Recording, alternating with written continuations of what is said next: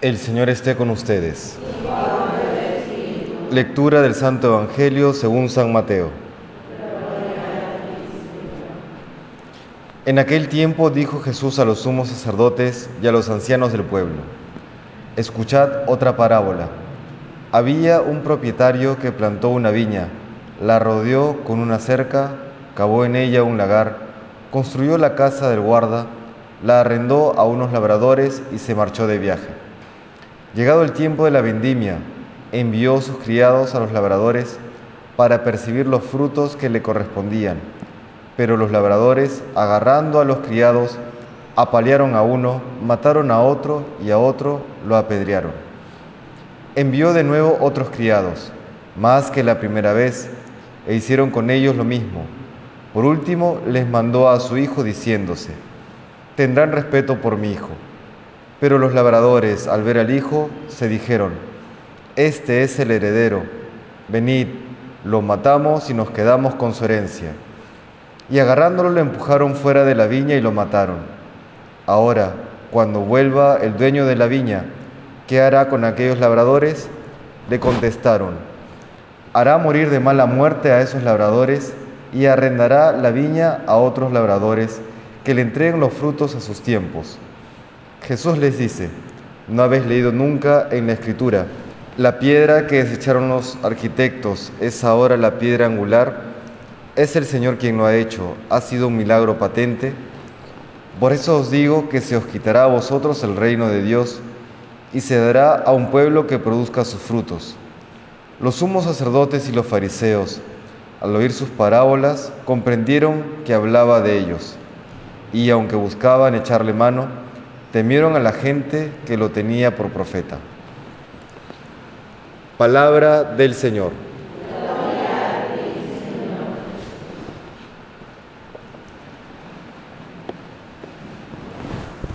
Esta parábola que hemos escuchado tantas veces, mmm, corremos el riesgo de acostumbrarnos a aquello que nos dice, sin darnos cuenta que el proceder de este dueño de la viña es contrario al proceder habitual de los seres humanos.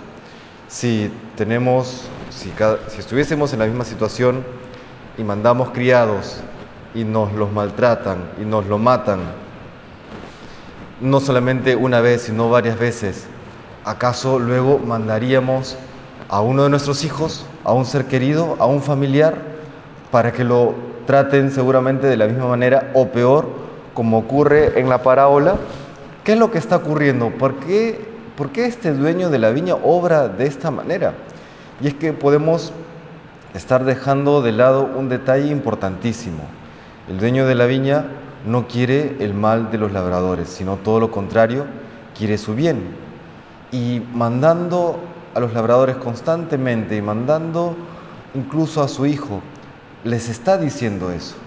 No va eh, en son de agresión, sino en son de paz, buscando el bien de todos. Porque cuando va a percibir los frutos, no es que los va a despojar de aquello que les corresponde. Va, reclama lo suyo y luego los deja para que puedan seguir viviendo tranquilos, felices, en paz.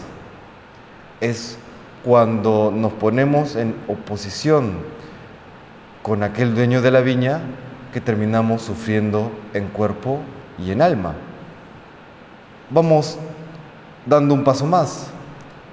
Si Dios es Dios, si Dios es omnipotente, omnisciente, ya no es solamente un dueño de la viña, sino es aquel que lo sabe todo.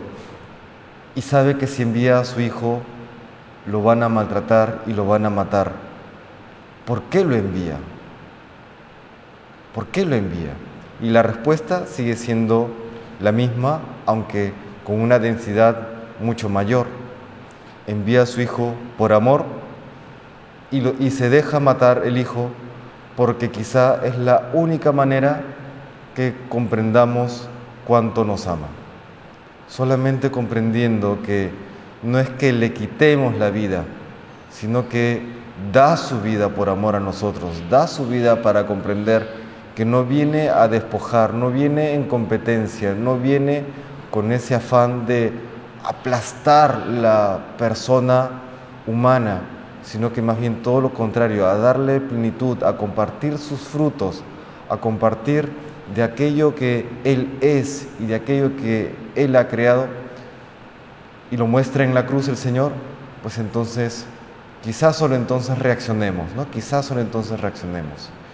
Eso es lo que nos pide una vez más el Señor en esta cuaresma, que nos dejemos conmover por el misterio de la cruz y que viendo su amor, aquel amor infinito que Él nos manifiesta, reaccionemos, no nos quedemos indolentes, no nos quedemos indiferentes a aquellos que Él nos manifiesta desde siempre, aunque somos nosotros la mayoría de veces incapaces de reconocerle.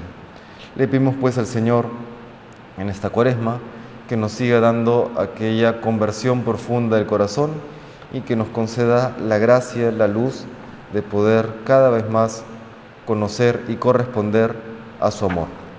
Que el Señor nos bendiga.